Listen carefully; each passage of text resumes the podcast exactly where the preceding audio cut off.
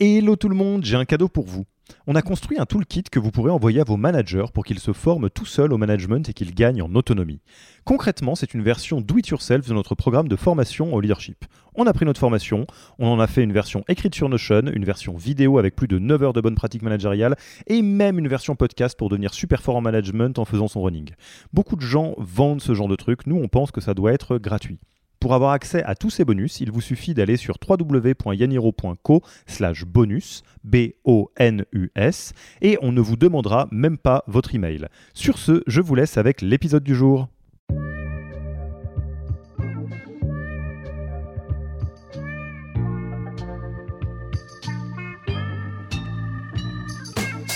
Bonjour et bienvenue dans le podcast du Human Factor.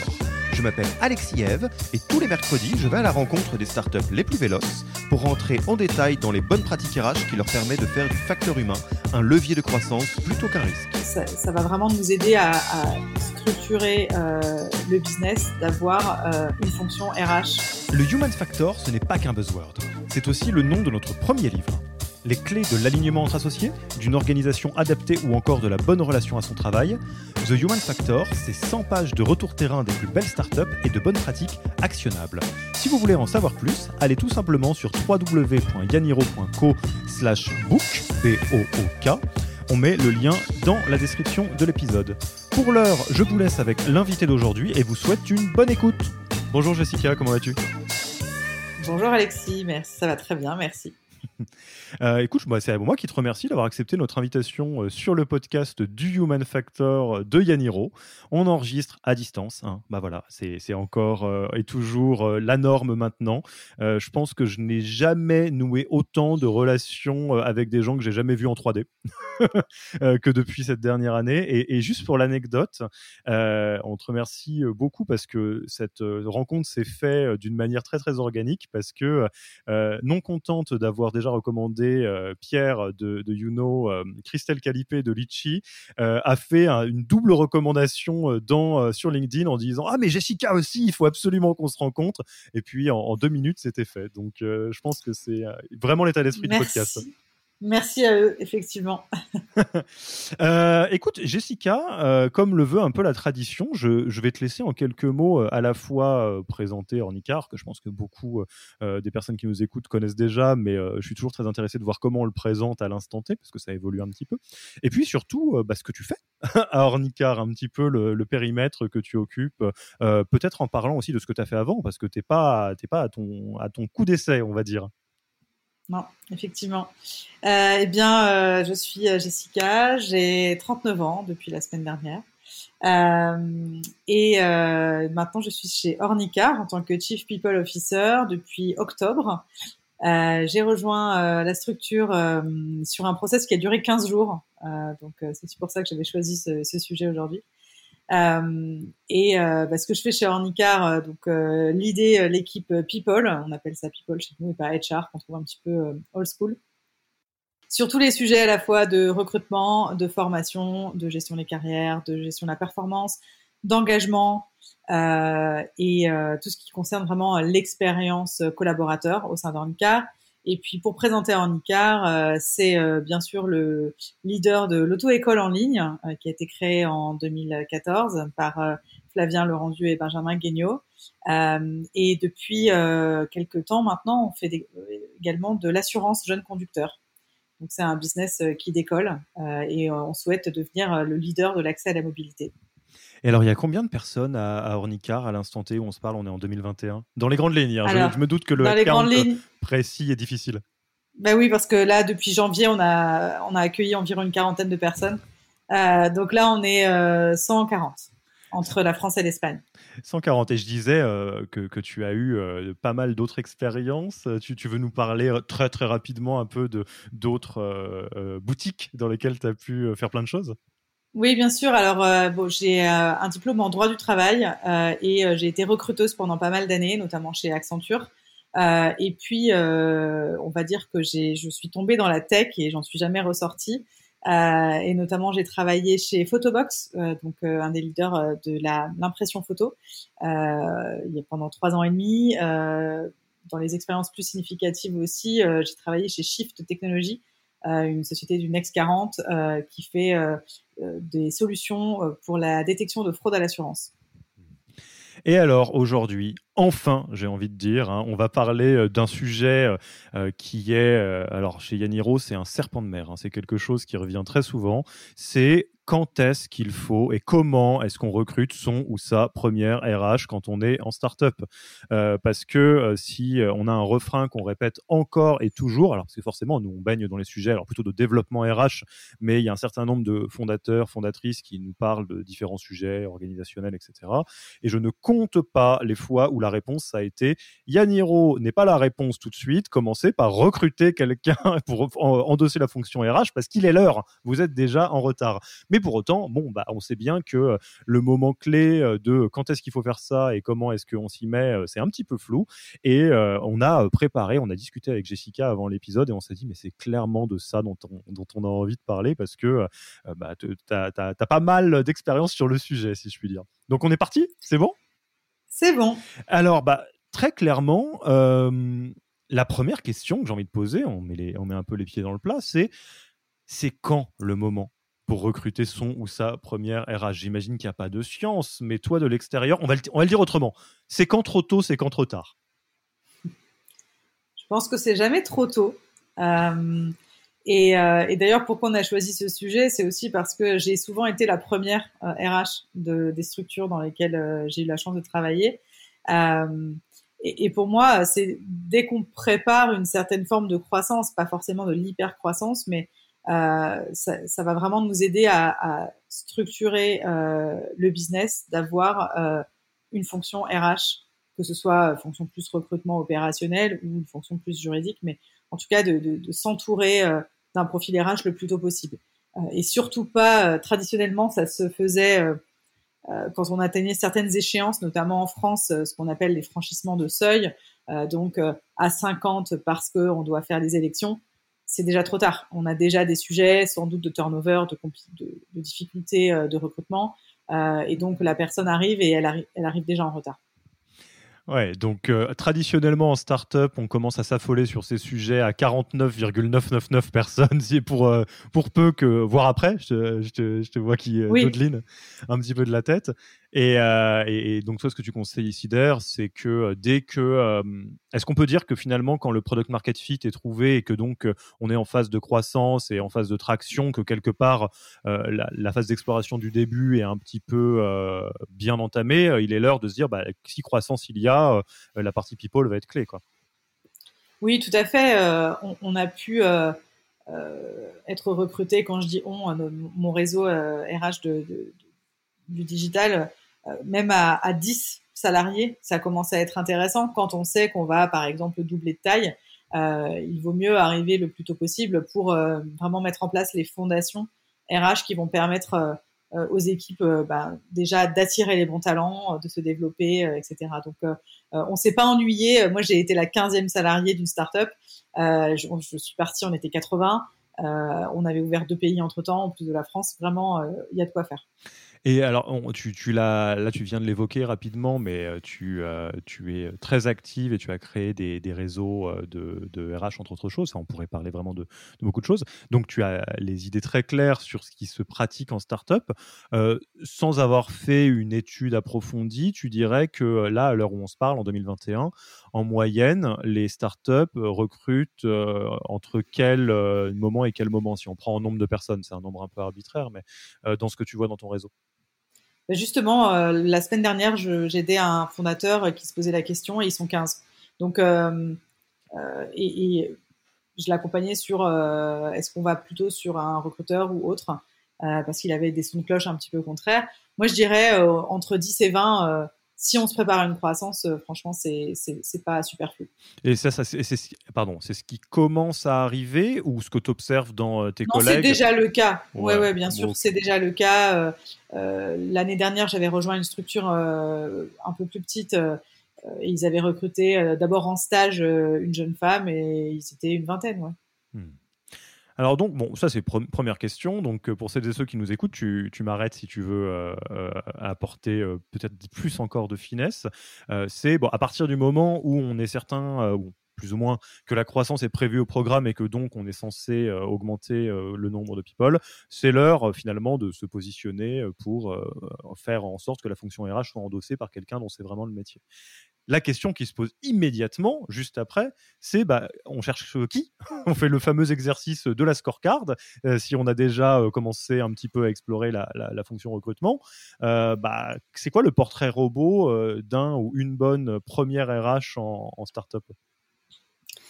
Alors déjà, je pense pas qu'il y ait de portrait robot. je pense qu'il y a beaucoup, beaucoup de personnes qui peuvent nous convenir. Euh, mais effectivement, il faut se poser sérieusement avec ses fondateurs, avec euh, les stakeholders. Alors désolé pour les anglicismes, j'en fais énormément, donc euh, faut pas hésiter à me dire si c'est pas clair. mais voilà, il faut se poser sur ce qu'on cherche parce qu'il y a énormément de profils. Est-ce qu'on veut particulièrement quelqu'un qui vient de l'écosystème tech ou ça nous est égal et on peut aller se tourner vers quelqu'un de grand groupe et on donne sa chance aussi parce que c'est un vaste sujet en ce moment de est-ce que on, veut euh, uniquement de l'entre-soi ou pas euh, sur ces profils. Euh, et, du coup, se dire où, où est notre curseur? Est-ce que c'est quelqu'un qui va avoir besoin de faire beaucoup beaucoup de recrutement et donc le reste est plutôt superflu? Est-ce qu'on on sait qu'on a des sujets notamment d'ordre juridique qu'on a besoin de tacler et dans ce cas d'avoir un profil un peu plus généraliste sera important. Aussi sur la question de la, seniorité, en fonction du budget qu'on a, en fonction des ambitions qu'on a. et, donc l'exercice de la scorecard euh, il est vraiment pas si courant malheureusement et surtout quand on est très early stage et je jette la pierre à personne bien entendu parce que c'est quand même quelque chose euh, bah, c'est un apprentissage. Mais euh, c'est un, très bon exercice pour être sûr que tout le monde est aligné dans la structure.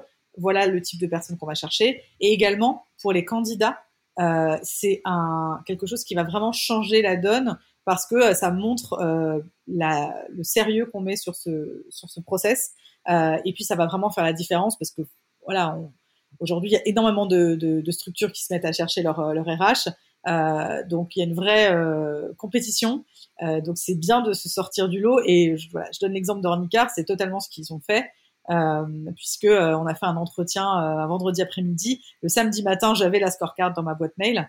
Donc c'était ultra précieux et j'avais beaucoup de process en même temps à ce moment-là. C'est vraiment Ornicar que j'ai suivi avec beaucoup d'attention parce que ça m'a donné des éléments euh, de aussi de posture, de soft skills, de euh, quel type de personnalité il cherchait. Euh, un élément qui m'a été dit pendant cet entretien, c'était moi je ne vais pas sonder ce que tu sais faire. J'ai pas besoin de savoir que tu sais euh, côté vraiment hard skills. J'ai besoin de savoir si on va travailler ensemble, comment on va travailler ensemble et si on va bien s'entendre. Et pas au sens juste fit, euh, feeling, mais vraiment juste d'un point de vue travail. Est-ce que méthode, éthique de travail, est-ce qu'on va s'entendre?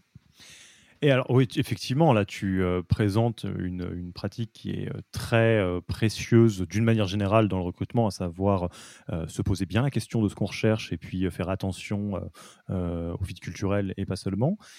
si je reviens un petit peu sur ce que tu disais, tu parlais de, de, de différents curseurs sur junior, senior, très spécialisé, plutôt touche à tout, ou voir effectivement qu'il y a une vision très, très plus chief people officer, si on peut dire, donc plutôt niveau.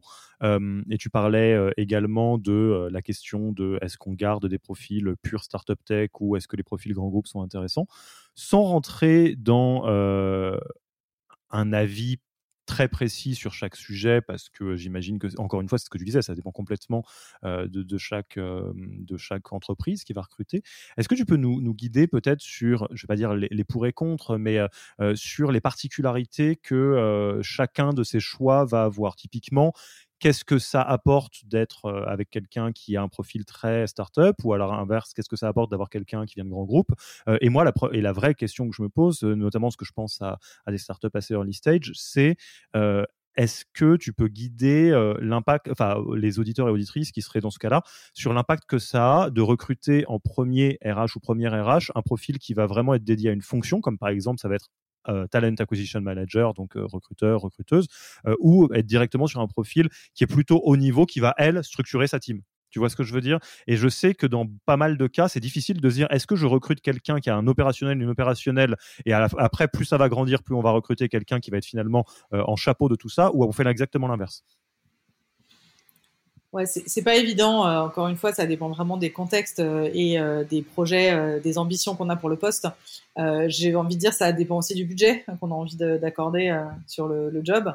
moi, j'ai été cette personne en fait qu'on a recruté avec un background très recrutement pour l'idée d'autres projets, mais comme j'avais une formation juridique, j'ai pu apporter ça en plus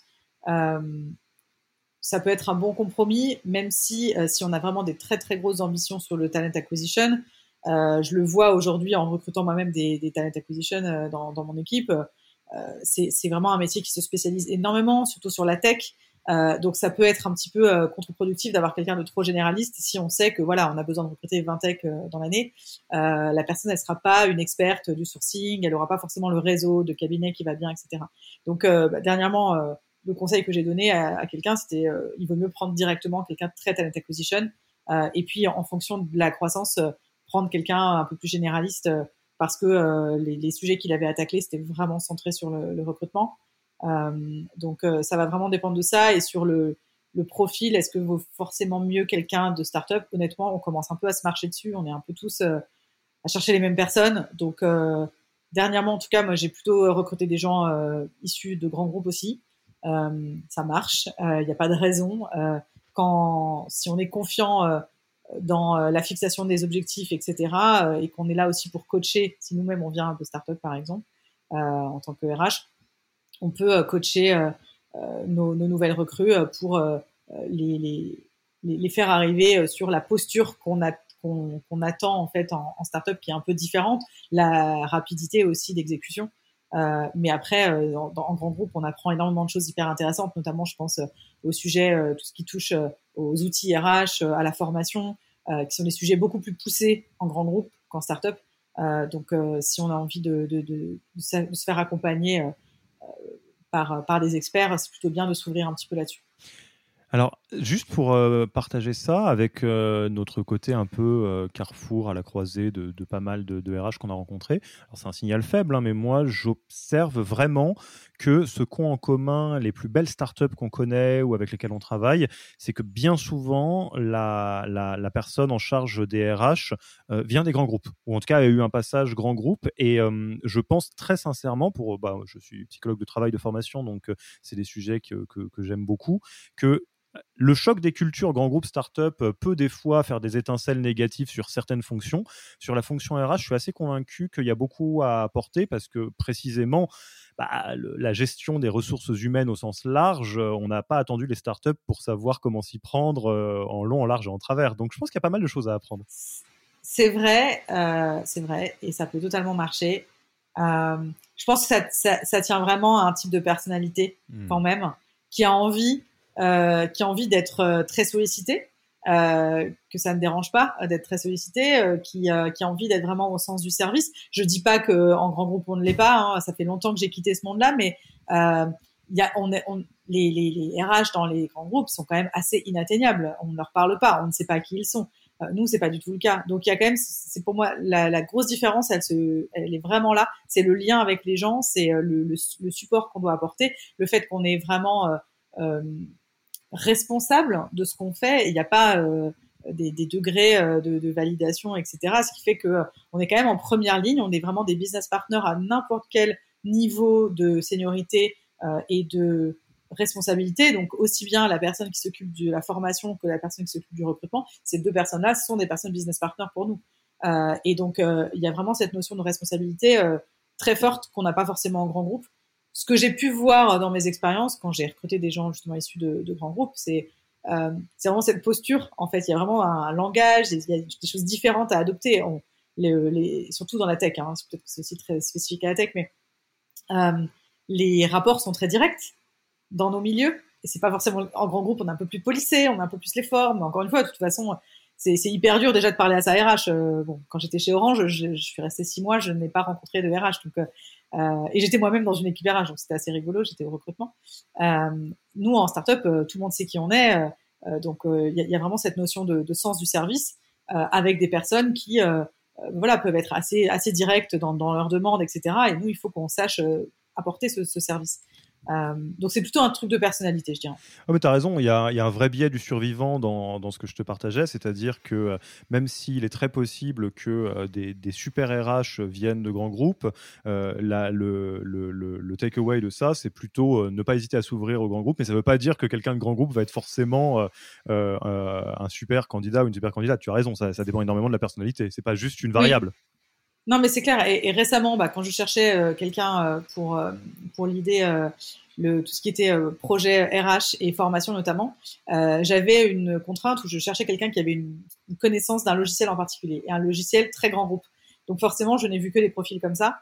et et en fait, les candidats que j'ai vus étaient déroutés par, ne serait-ce que par l'annonce, la façon dont elle était rédigée. Et on me l'a dit. Enfin, j'ai une candidate qui m'en a fait part. Donc j'étais intéressée par ce feedback parce que je me disais en même temps c'est symptomatique aussi de ce qui va t'attendre une fois que tu rentres dans la structure. Donc oui, on te tutoie dans l'annonce, ça va être comme ça en fait euh, dans la boîte.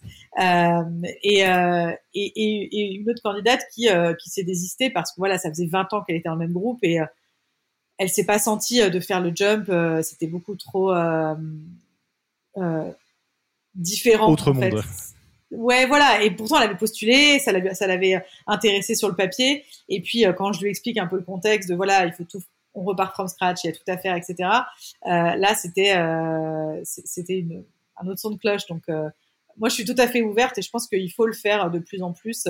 en plus, je sais qu'il y, y, a des super candidats qui sont intéressés, qui ont peur aussi, qui se disent est-ce que vraiment on va, on va me considérer, on va m'envisager pour un, pour un job de, de, de HR business partner alors que je viens de chez Total? Mais pourquoi pas en fait mm. Et euh, je pense que, à mon avis, il faut vraiment qu'on ait plus de passerelles. Euh, il y a vraiment des choses hyper intéressantes à aller apprendre de, ces, expériences-là. Alors, on est des bons élèves de la méthode Who. Hein. On a fait la scorecard. Euh, maintenant, on va passer à sourcing and select, hein, donc les, S d'après. Est-ce qu'il y a des choses particulières au-delà des bonnes pratiques générales de, dans, dans, le recrutement qu'il faut savoir pour le sourcing ou la sélection de ces premiers profils RH alors, c'est pour ça que la préparation du profil en amont, elle est vraiment super importante. Euh, et on perd vraiment beaucoup, beaucoup de temps, que ce soit entre, candidats, si en tant qu'employeur, euh, à ne pas savoir vraiment ce qu'on cherche, à ne pas être aligné. Euh, donc, ça, c'est vraiment pour moi l'étape incontournable.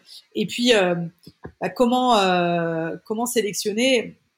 Ce qui est difficile, c'est qu'il n'y a pas de RH dans cette boîte. Donc, sur qui m'appuyer pour, pour évaluer, pour savoir qui sont les bons profils. C'est là où, euh, faire des, des, des, screen calls assez courts, mais juste pour évaluer le côté soft skill, posture, pas forcément rentrer dans le détail des hard skills parce qu'on n'est pas forcément hyper euh, à l'aise avec, on ne pourra pas évaluer si quelqu'un a les bonnes connaissances juridiques, par exemple. Euh, et, et, vraiment faire des, des, une bonne sélection en amont euh, sur est-ce que je me vois travailler avec cette personne? Parce qu'à la fin, c'est en fait c'est ça la, la question centrale. Euh, est-ce qu'on euh, partage euh, une éthique de travail? Est-ce qu'on partage des valeurs communes? Et il faut se sentir très très à l'aise avec son sa RH. c'est quelqu'un qui doit avoir la confiance des fondateurs, qui doit avoir l'oreille des fondateurs. C'est quelqu'un qu'on peut appeler à n'importe quel moment et, à qui on peut se confier. Donc voilà, vraiment s'écouter là-dessus et, et, ne pas ne pas trop se focaliser, je dirais, sur les hard skills parce que ça, à la rigueur, on peut se faire aider. Il y a des services comme Avisio je suis sûre qu'ils seront contents qu'on les mentionne, euh, qui, euh, qui euh, du coup fournissent ça. Donc ils ont une communauté d'experts. on peut choisir parmi tout un tas de, de, DRH, mais ça existe dans n'importe quel autre métier. Nous, on a, on a fait appel à eux pour de, de la tech. et donc voilà, on peut se faire, par exemple, je pourrais évaluer ton futur RH en fonction de la scorecard qui a été, enfin d'une grille d'évaluation pardon, qui a été définie avec les experts à Visio, et puis et puis faire un débrief pour dire si le, candidat, à notre sens, encore une fois en tant qu'expert externe, peut matcher avec tes attentes d'un point de vue vraiment hard skill. Le, point de vue soft skills et J'interromps l'épisode une petite seconde pour vous rappeler que si vous voulez envoyer à vos managers la version Do It Yourself de notre formation en management, il vous suffit d'aller sur www.yaniro.co slash bonus B-O-N-U-S. Sur ce lien, vous trouverez gratuitement toute notre formation en version vidéo, podcast et la boîte à outils du management Notion qui était jusqu'alors réservée aux managers conformés. On n'aime pas vendre des secrets, on préfère vous les offrir et parier que vous bosserez avec nous si vous voulez les implémenter plus vite. Sur ce, retour à l'épisode ça restera euh, vraiment à la main des fondateurs et c'est ça qu'ils vont devoir évaluer pendant, pendant ces sprints. Ouais, je... et, autre chose, pardon, du coup, je finis aussi. En plus, ça envoie vraiment les bons messages aux candidats aussi parce que plus ils vont se sentir évalués sur des choses qui tiennent à cœur des fondateurs et, sur lesquels les fondateurs sont à l'aise, ça va montrer bah, comment se prennent les décisions dans cette boîte et ça va leur donner confiance aussi pour avancer. En tout cas, encore une fois, chez Ornica, moi, c'est vraiment ce qui a fait la différence. Euh, et ça a été un très très bon signal. Et à l'inverse, et voilà, j'étais encore avec mon ancienne euh, manager il y a quelques heures au téléphone qui est elle-même en process euh, ailleurs. Et à l'inverse, ben, les, les, les, boîtes qui savent pas forcément se positionner parce qu'elles savent pas ce qu'elles cherchent et qu'elles savent pas forcément comment évaluer, euh, en tant que candidat, ça, ça nous donne beaucoup de doutes et ça nous donne pas envie de continuer. Oui, alors c'est très intéressant ce que tu soulèves euh, parce que donc effectivement on focus sur les soft skills euh, ou euh, se faire accompagner sur la partie hard skills si on manque de compétences en interne, ce qui est un peu prévu au programme vu qu'on est en recrutement du début sur la fonction RH, c'est intéressant. Et, et, ce que tu soulevais que je vais vraiment souligner deux fois, c'est que en, en, ayant bien fait votre travail sur la scorecard, même si euh, bah, ça s'appelle pas comme ça dans votre tête, en tout cas, se poser bien la question de, ce que, pourquoi vous recrutez, qui, comment, etc., euh, et faire un peu euh, vraiment le, tour de la question avant même de commencer, et en, en, prenant un, process qui est bien pensé, ce que vous faites sans même forcément y penser, c'est bah, rentrer dans le, le, quatrième euh, le quatrième euh, le quatrième S pardon de la, méthode ou le sel, euh, c'est à, savoir donner confiance dans le ou la RH dans le fait de rejoindre votre aventure. Parce que ce que tu dis en, en filigrane et que je comprends bien, c'est que bah comme pas mal d'autres profils en startup, euh, c'est des profils euh, pénuriques, guerre des talents, où, les, euh, où c'est difficile de trouver ces bonnes pépites. Et du coup, bah, va falloir un petit peu montrer que la, la, la, RH sera bien, bien accueillie. Bien sûr, c'est clair que les profils sont pénuriques. Bon, je disais en préambule, il y a beaucoup de candidats, c'est vrai, mais est-ce qu'il y a beaucoup de candidats qui te correspondent euh, par rapport à tes valeurs, à ta culture euh, et à la posture que tu attends aussi de ton RH. Euh, ça, je suis pas sûre que il y en ait tant que ça en fait. Finalement, ça doit quand même se, réduire à un mouchoir de poche. Donc, c'est important de, ferrer les bons candidats, de leur donner envie d'avancer. Euh, un truc que je vois souvent, et c'est pour moi c'est une erreur, c'est aussi faire rencontrer trop de monde à ces candidats. C'est pareil, c'est plus on fait rentrer des gens dans le process, plus ça va être difficile de trouver un consensus. Euh, on va pas pouvoir forcément pouvoir plaire à tout le monde, notamment. Euh, et puis, euh, bah, la décision finale, elle revient quand même à la main du manager. Donc, encore une fois, ça envoie le mauvais message de comment sont prises les décisions dans cette boîte. Euh, Est-ce que c'est forcément un consensus Et bien sûr que s'il y a 10 personnes autour de la table, on n'y arrivera jamais. Est-ce que c'est quelque chose un peu plus autocratique? Donc après, ça va convenir au candidat ou pas. Et voilà, je pense que ça, c'est assez symptomatique aussi de, bah, de, de ce qui va attendre le candidat après. Donc euh, ça envoie vraiment ces messages-là. Donc euh, moi je, personnellement, je suis pas forcément très fan de, de multiplier euh, les rendez-vous. je trouve que ça c'est intéressant pour le candidat parce qu'il faut pas aller trop vite. il faut aussi qu'il se rende compte de qui vont être ses parties prenantes une fois qu'il rejoint la, la structure.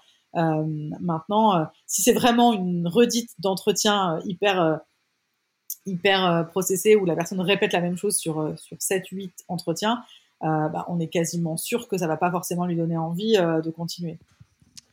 Et alors, si on avance, on va parler de, l'onboarding, évidemment. Euh, l'onboarding de ce profil, par nature, ça fait partie des onboarding particuliers parce que c'est à la fois quelqu'un qui va rejoindre un environnement dans lequel certaines choses existent et notamment, euh, j'imagine, il y a pas mal de, boîtes qui, avant même de, recruter leur premier RH, font appel à des outils de SIRH, hein, des, Payfit, des, des Elevo, Javelot, des choses comme ça. Euh, et, du coup, il y a toujours un équilibre à trouver entre euh, est-ce que euh, quand j'onboard quelqu'un qui est censé euh, rentrer dans un environnement existant tout en nous apportant des choses qu'on ne sait pas faire avant que la personne arrive, quelle est la, bonne manière quelque part de d'accueillir ce ou cette RH Est-ce que c'est plus du côté du bon bah vas-y, on est là pour apprendre nous comment faire les choses ou on a déjà commencé, il y a une feuille de route de recrutement qui est prévue au programme parce qu'on a levé des fonds. Qu'est-ce que tu peux nous partager sur les spécificités de l'onboarding du premier ou de la première RH Oui, je pense que euh, préparer son arrivée en amont, particulièrement sur ce profil-là, c'est quand même super, super intéressant. Euh, lui donner des accès aux outils, euh, lui, communiquer un peu les, les, cas particuliers, les sujets euh, chauds euh, sur lesquels on l'attend. mes trois derniers jobs, j'ai commencé à travailler avant, en fait. C'était juste inconcevable de faire autrement. J'avais déjà rencontré les, les avocats, etc. Parce que il y avait vraiment des, des sujets euh, à tacler. Et puis souvent, on est en préavis, donc on a quelque part un peu le temps de le faire. Euh, donc, euh, moi, je dirais ne pas hésiter à faire participer la personne le plus tôt possible. et puis, encore une fois, lui, lui confier, lui confier les interrogations qu'on peut avoir, la faire, la faire participer à, à tout ça, parce que c'est quelqu'un qui va avoir besoin, from day one, d'être super opérationnel et de, de vraiment de il n'y a pas forcément de temps de découverte, hein, surtout en startup early stage. Euh, on, a, on, est, on, est, souvent attendu avec cette fameuse dette, hein, ces fameux sujets euh, qui sont un peu en souffrance. Euh, donc cette, la personne en arrivant, elle va aussi faire son propre audit et, et voir un petit peu les trous dans la raquette et ce sur quoi elle doit travailler, mais c'est très intéressant de lui partager ce sur quoi elle est attendue. En plus, ben, comme tout onboarding, hein, ça, ça, fait, ça, ça, permet toujours de s'engager le plus tôt possible et de, d'intégrer la personne au, au, au projet, euh, notamment s'il y a, s'il y a des, des, des réunions d'équipe un peu récurrentes, etc., de la faire déjà participer une fois qu'elle est présentée, bien sûr, euh, à toute l'équipe. Mais euh, en tout cas, moi, j'ai pu le faire, euh, notamment chez Handcar, mais aussi chez Shift, et c'était vraiment hyper appréciable. Hmm. Alors, tu, tu, parlais de la dette, la dette RH, qui est un concept qui est très important à, à, comprendre. Déjà, est-ce que tu peux faire deux mots sur ce que c'est que la dette RH et nous donner quelques exemples de, de, de contenu de cette dette RH qu'on trouve souvent en startup? Oui, bien sûr. Bah, en fait, euh, c'est un petit peu comme la dette technique. Hein. C'est des sujets euh, qu'on met sous le tapis et dont personne s'occupe parce que on estime que c'est, on, ils nous appartiennent pas ou on verra plus tard. Euh, notamment en France, il y a un contexte légal assez assez précis sur des obligations à remplir à, partir de un salarié hein, déjà. Donc, est-ce qu'on est nickel au niveau registre du personnel, règlement intérieur, document unique d'évaluation des risques et j'en passe je parle même pas des élections parce que ça c'est encore un autre sujet. Euh, mais euh, effectivement, euh, est-ce que niveau outils, notamment, ça c'est quelque chose qui me tient beaucoup à cœur, la stack RH. est-ce qu'on a une stack RH en place qui tient la route et, qui qui sert le but qu'on a pour, ces, pour ces outils et pas juste parce qu'on nous a conseillé, on a trouvé que c'était bien. Euh, et euh, donc la, première personne RH, elle va devoir challenger tout ça, elle va devoir s'assurer que euh, bah, tout ça, cette dette est adressée euh, et, et, sous combien de temps on va pouvoir euh, s'en débarrasser. Pour l'anecdote, quand j'ai rejoint Shift, il y avait déjà 150 personnes dans 7 pays, il n'y avait jamais eu de RH et il n'y avait pas du tout de SIRH, tout était sur des Google Docs, Google Sheets. alors voilà, c'était un projet que j'ai pris avec plaisir parce que je connaissais déjà des gens en, interne et que j'avais vraiment euh, eu un super fit avec l'équipe de direction et je savais que j'allais avoir euh, un super terrain de jeu euh, pour pour travailler. Mais ça a été vraiment un énorme challenge de bah, de mettre en place toute seule. J'avais pas d'équipe hein, pour mettre en place un SIRH dans, dans sept pays, avec, enfin, entre autres le Japon, Singapour, etc. Donc avec des règles complètement différentes en termes de, de, de droit du travail. et, et c'est vrai que voilà, ça c'est un, un, énorme, énorme chantier, cette fameuse dette. Euh, je suis restée un an et demi. Je peux pas dire qu'elle était complètement apurée euh, quand je suis partie, malheureusement. Le cauchemar. J'imagine là que, quand oui, tu dis. Alors tel ou tel sujet, euh, comment vous le gérez avec des Excel? Oh non. Oui, bah parce qu'en fait, on, on était 7 pays quand je suis arrivée. Quand je suis partie, on était 280 dans 13 pays. Donc voilà, en fait, on a recruté à fond. on avait plein plein de choses. On a dû euh, bah, mettre un gros focus sur les US, notamment s'équiper d'assurance santé, assurance retraite qu'on n'avait pas du tout, etc. Donc voilà, c'est des choses qui ont pris le pas sur d'autres choses peut-être euh, qu'on aurait pu faire euh, sur euh, des outils d'engagement, par exemple, que je voulais mettre en place et juste j'ai pas eu le temps de faire. Quoi.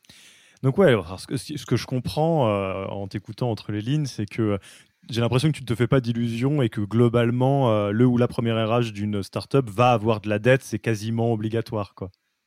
Ouais, totalement. Il faut qu'on faut vivre avec. Euh, il faut savoir prioriser, il faut savoir planifier les choses qui euh, sont les plus essentielles en fait. Donc euh, typiquement, euh, oui, tout ce qui est vraiment obligation légale française, ça c'est assez incontournable parce que on, déjà un, on n'est jamais allé à l'abri de contrôle de l'administration, et deux, dans une optique de levée de fonds, c'est des choses que les investisseurs, enfin les avocats des investisseurs vont regarder. Donc voilà, c'est, ils vont pas forcément vouloir faire partie de l'aventure s'ils voient qu'il y a des gros trous niveau droit social bien sûr, ils vont pas regarder que ça, mais, mais c'est quand même des choses qui, qui sont, euh, qui sont vérifiées aujourd'hui. Euh, quels sont les risques juridiques euh, dans cette boîte? Est-ce qu'il y a des risques prud'homo notamment? Mmh. Donc, ouais, tout ça, c'est des choses qu'il faut adresser. Et pour pas se retrouver tout nu dans la première due diligence, en tant qu'affaire. voilà, c'est ça. Euh, et alors, ça, la, dette, ce que je comprends, c'est que par nature, euh, pour des profils qui ne sont pas RH euh, au démarrage, c'est un peu invisible. Mais à l'autre bout du spectre, est-ce qu'il y a des signes très visibles qui sont des, vrais signaux forts qui devraient alerter les fondateurs, fondatrices qui nous écoutent que c'est bon, vous êtes en retard, là, arrêtez de vous poser des questions, il faut recruter votre premier RH oh, Je dirais le signe classique, c'est quand un salarié réclame des élections, je pense ça arrive. Euh, ça arrive, non, mais après, euh, oui, je pense que euh, le signe, peut-être, ça va être les difficultés à recruter. Je dis pas qu'on est des magiciens et qu'on sait trouver les candidats en un claquement de doigts, mais on va pouvoir mettre en place les choses qui vont aider à recruter efficacement, aider à, à, garantir une expérience candidat de qualité. ça, c'est quelque chose auquel on pense pas assez et et notamment, euh, bah, notamment en B2C, euh, nos candidats, ça peut être nos clients euh, et inversement. Donc, c'est très important de soigner ça. c'est pas juste un truc de marque employeur, mais c'est vraiment du concret. C'est comment on traite nos candidats. Est-ce que toutes les personnes qui postulent chez nous ont une réponse? Est-ce que on diffuse au bon endroit? Est-ce qu'on a les bons cabinets qui nous aident, etc. Est-ce que notre activité recrutement elle est monitorée? Tout ça, c'est rarement géré par des fondateurs. Ça va plutôt être des, des, gens dans ce métier, donc des recruteurs. Est-ce qu'on a le bon, le bon euh, logiciel de recrutement Est-ce qu'on a le bon ATS euh, ça aussi, c'est le nombre de fois où je suis arrivée dans une structure et on avait euh, que soit on avait juste une boîte mail. Donc ça, c'était, ça ça arrive encore malheureusement, soit vraiment des, ATS qui sont au niveau zéro et dont on peut extraire aucune stat. Donc c'est hyper dur de savoir si on est bon ou pas. Alors, j'ai l'impression là qu'on a fait un, bon tour. Alors, il y a une question très fondamentale, j'ai envie de dire, qu'on n'a pas posé, euh, c'est euh, c'est quoi le budget pour euh, un premier ou premier RH C'est quoi la, fourchette, j'allais dire? Parce que tu disais sur la question de est-ce qu'on prend plutôt un profil très senior ou plutôt talent acquisition ou plutôt junior? Enfin, en tout cas, ça, dépend un petit peu de, de ce qu'on peut y mettre. pour vraiment donner une idée aux, personnes qui nous écoutent, qui veulent budgéter ça, de, de quoi on parle? Ouais, c'est hyper dur. Euh... Râteau, hein, là je dis fourchette, mais on peut faire râteau. Ouais, ouais, ouais. Ben, je sais pas, je dirais euh, entre, euh, entre 35 et 55 euh, minimum en fonction de la seniorité.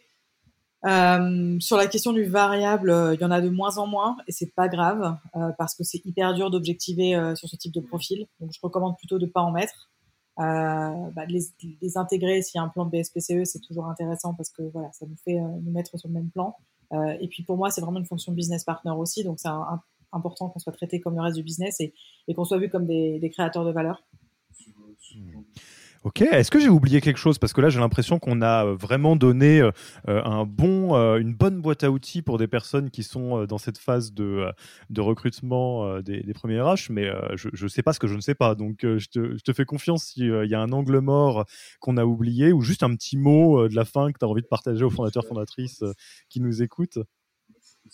Oui, bah, je pense que en tant qu'ex-candidate moi-même, j'ai souvent vécu ça, malheureusement, ces process euh, qui n'étaient pas assez cadrés, euh, où on sentait vraiment qu'il y avait beaucoup de flou. Euh, et ça, c'est le pire, la pire chose pour n'importe quel candidat d'ailleurs. Hein. Ça marche, c'est un conseil pour absolument tous les profils. mais c'est d'être vraiment sûr de soi, de ce qu'on cherche, et de communiquer ça aux, candidats. Et notamment, je parle beaucoup de la posture parce que bon, sur les profils RH, c'est vraiment quelque chose d'important pour nous. Vous attendez quoi de nous en fait? Vous attendez quelqu'un euh, qui va plutôt être dans l'exécution, vous attendez euh, quelqu'un qui va être dans le consensus, qui va devoir créer du consensus, même s'il n'y en a pas dans le comité de direction, par exemple.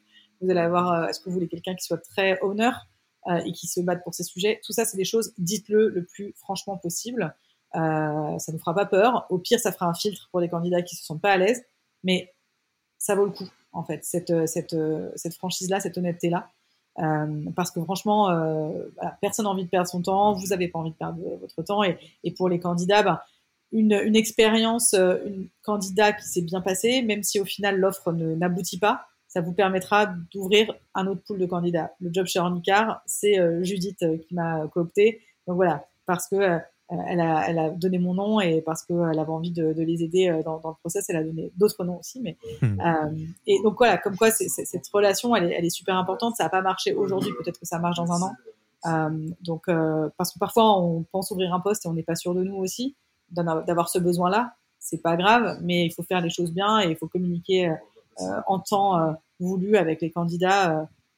parce que peut-être que vous allez rouvrir le poste et, et ça, vous a, ça vous aura été bien utile d'avoir gardé cette relation-là, soigner cette relation. Et ouais, en fait, ça, fait le lien avec euh, l'épisode qu'on a enregistré avec Jérémy euh, de l'IBO. Hein. c'est euh, c'est ok de, de, ne pas être aussi carré, professionnel, compétent, fort dans les différentes verticales qui composent la fonction RH que la personne que vous allez recruter. C'est un peu logique d'avoir quelqu'un qui vient vous soutenir. C'est pas un prétexte pour ne pas vous y intéresser du tout avant et de le faire de manière totalement intuitive parce que euh, bah il y a pas vrai, je vais le dire un petit peu, mais à l'heure où on se parle, il n'y a pas vraiment d'excuses euh, pour ne pas avoir le, niveau minimum de ce qu'il faut pour avoir une expérience candidat de qualité, etc. Bien sûr. Et ça va jouer pour votre RH évidemment. Mais ça va servir à toutes les fonctions de toute façon. Euh, on veut recruter son, son, son, premier CTO, on aura le même problème en fait. Donc euh, euh c'est vraiment quelque chose, euh, à la fois l'exercice de la scorecard, savoir ce qu'on veut, s'aligner avec le, le, les autres founders. Enfin, c'est hyper basique et c'est vraiment pas gagné. Enfin, on a ça a l'air de rien, mais en fait c'est vraiment pas, pas si courant que ça. Et sur les RH, ce qui est, ce qui est dommage, c'est effectivement qu'on connaît pas assez bien le job et que du coup, en tant que candidat, on a pu entendre moi ça m'est pas arrivé, mais autour de moi je l'ai entendu, euh, des, des, personnes qui ont été euh, malmenées en entretien quand même, hein, euh, et, et avec des, des, intervieweurs qui leur disaient mais en fait ça fait quoi un DRH, ça fait la paye, mais est-ce que en fait tu vas juste faire du recrutement, enfin à quoi tu vas servir? Alors ça c'est même pas la peine en fait. Et ça existe encore hein. vraiment je c'est pas une, une boutade voilà ça existe et, et c'est juste désastreux parce qu'en fait ça, on, on, attend quoi de ce genre de questions? Que la personne se défende euh, que la personne euh, bah, juste annule euh, son process parce qu'elle n'a pas eu un bon fit. voilà, moi je trouve pas ça très intéressant. On est bien d'accord. Bon, écoute, Jessica, je pense que là, on a fait un, très bon tour. Si vous nous écoutez, là, plus d'excuses. Hein. Là, normalement, vous avez tout ce qu'il faut pour partir à, la recherche de votre perle rare locale avec tout ce qui a été dit du début jusqu'à la fin. Euh, écoute, Jessica, tu connais un petit peu les questions rituelles euh, de, fin euh, d'épisode. Où est-ce qu'on te retrouve? Si on a envie d'engager la discussion avec toi, c'est quoi le bon canal pour te contacter? Bon, c'est pas très original, mais je pense que le meilleur canal, c'est LinkedIn. Euh, voilà, il faut pas hésiter euh, à m'envoyer un petit message. Euh, le seul truc, c'est que j'aime pas du tout quand on me contacte juste pour me vendre quelque chose dans la foulée. Donc, euh, j'ai un petit message automatique si on essaie de me le faire. voilà, mais il y a ça. Et puis, bah, pour s'il y a d'autres RH qui sont intéressés pour nous rejoindre, on a créé une communauté de RH il y a six ans avec une amie de promo qui s'appelle Humanizer et qui est réservée aux DRH idéalement de l'écosystème tech. Et donc ça, on peut te contacter pour toquer à la porte de cette communauté. On peut mettre les liens dans la description. On fera ça? Oui. Top, super. Euh, ensuite, quelles ressources euh, tu recommanderais aux auditeurs ou auditrices euh, de, de, cet épisode pour aller plus loin? Alors, pour préparer cette interview, j'avais lu l'article d'Alban de, de Back Market euh, qui, euh, qui, est sur Medium et c'est un guide pour organiser son, équipe RH euh, en startup ou scale-up. voilà, c'est un article qui à peu près prend 15 minutes à lire, qui est super simple et qui peut vraiment aider bah, justement quand on est le premier RH dans une boîte, par quoi on commence, comment on s'entoure. Donc ça c'est vraiment un super article qu'elle a fait il y a quelques semaines et qui m'a beaucoup servi. Et après en ouvrage il y a un livre que j'aime bien euh, qui a été écrit par les fondateurs de Basecamp, euh, qui avait écrit euh, la Bible du remote, No Office Required. Et là, ils ont sorti un bouquin qui s'appelle It Doesn't Have to Be Crazy at Work, et c'est autour des, des méthodes de management et de travail pour savoir comment s'organiser, comment, comment mieux gérer son temps, notamment dans les organisations remote, asynchrones, etc. Canon. Moi, je suis toujours content de voir que euh, on arrive à, à avoir dans, dans, dans, ces recommandations euh, plein de nouvelles choses. En tout cas, moi, je parle pour moi qui était euh, que j'ai pas encore eu l'occasion de, de, de, lire. Ce n'est pas toujours la méthode Who et Radical Candor qui ressortent de ce, cette question, même si c'est des. J'aime beaucoup aussi. Des bons ouvrages par ailleurs. Mais... Bien sûr, bien sûr. D'autant que Kim Scott a écrit un nouveau livre qui s'appelle Catch It Done. Ouais, j'ai pas encore eu l'occasion de le lire, mais je, il est dans, il est dans ma, dans ma liste. Euh, et enfin, tu connais la, la, la dernière euh, tradition. Euh, à qui veux-tu passer le micro pour un prochain épisode? C'est que la personne sera d'accord, ne sera pas d'accord, on verra. Il n'y a pas d'obligation, mais c'est une manière de, passer le, la main à quelqu'un que pour qui tu as beaucoup d'admiration, je pourrais dire. Alors, il y a beaucoup de gens pour qui j'ai beaucoup d'admiration, mais je souhaiterais passer le micro à Johanna Ponté, euh, avec laquelle euh, nous avons fondé euh, Humanizer il y a six ans. Elle est désormais Chief People Officer chez Voodoo. voilà, donc belle réussite française dans le jeu vidéo et bah, je trouve qu'elle a plein de choses intéressantes à dire et ça serait super qu'elle participe. Johanna, prépare-toi, tu, vas recevoir un petit mail dans, pas très longtemps ou un petit message LinkedIn. Tiens, tant qu'on y est, est-ce que tu as, pour, l'anecdote, parce que vous vous connaissez très bien forcément, si je devais avoir une question à lui poser de ta part, quelle serait-elle? Ah, c'est une colle. Ah bah oui, bien sûr, parce que vous vous connaissez bien. Je vais le dire autrement. Euh, toi qui connais bien et Johanna et du coup euh, ce qu'elle fait chez Voodoo en ce moment, euh, c'est quoi l'angle sur lequel tu penses qu'elle aurait plein de choses à dire? Ou en tout cas, tu as envie de mettre en lumière de l'extérieur? Je pense qu'elle peut avoir des choses très intéressantes à dire sur comment scaler son équipe RH. Ok, ok. Dans un contexte international notamment. Ok, c'est noté. Écoute Jessica, merci beaucoup euh, pour ton temps. C'était un plaisir. C'était un épisode qu'on un bon moment qu'on doit faire et je pense que euh, on n'aurait pas pu rêver mieux euh, pour pour l'enregistrer. Bah, il me reste plus qu'à te dire à très vite et puis à bientôt. Merci beaucoup. À bientôt. Au revoir. Au revoir. Merci d'avoir écouté cet épisode. S'il vous a plu et que vous ne voulez rater aucun nouvel épisode, abonnez-vous à la newsletter en allant sur le site www.yaniro.co. Et à mercredi prochain pour le prochain épisode. Merci d'avoir écouté cet épisode. Petit rappel si ce n'est pas encore fait, pour accéder à notre formation au management dans sa version gratuite, il vous suffit d'aller sur www.yaniro.co bonus B-O-N-U-S. Vous y trouverez gratuitement toute notre formation en version vidéo podcast et la boîte à outils des meilleures pratiques du management dans un Notion récapitulatif. Et on ne vous demandera même pas votre email. Profitez bien de cette formation gratuite, envoyez-la à tous vos managers et à mercredi prochain pour un prochain épisode.